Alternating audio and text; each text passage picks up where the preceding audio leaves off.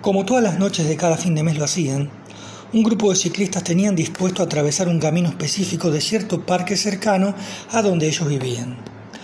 Tal recorrido no sería tan diferente a cualquier otro que ya no hubieran hecho, e incluso este era de menor duración y extensión, pero lo que marcaría esta travesía sería algo que allí iría a ocurrir. De esta forma, el grupo de ciclistas que emprenderían este camino sería de aproximadamente unas 10 personas, que en grupos de dos atravesarían el mismo sin apenas detenerse. Terminarían en un gran árbol rodeado de toda una zona libre de vegetación, donde comerían algo, descansarían y luego retornarían por el mismo lugar. Así las cosas, el recorrido comenzó y entre risas el mismo iba transcurriendo. Era un buen camino, bastante bien cuidado, asentado, poco peligroso. No sería sino una travesía más. Pero he aquí lo central de nuestra historia porque una vez llegados al árbol que mencionáramos, se dieron cuenta de que uno de los ciclistas o bien se había extraviado o bien venía demorado, pero lo cierto es que no estaba con el grupo.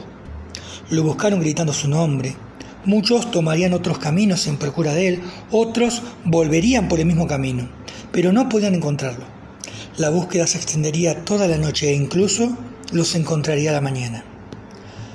Ante la desesperación por no poder encontrarlo, llamarían a las autoridades que se acercarían al lugar.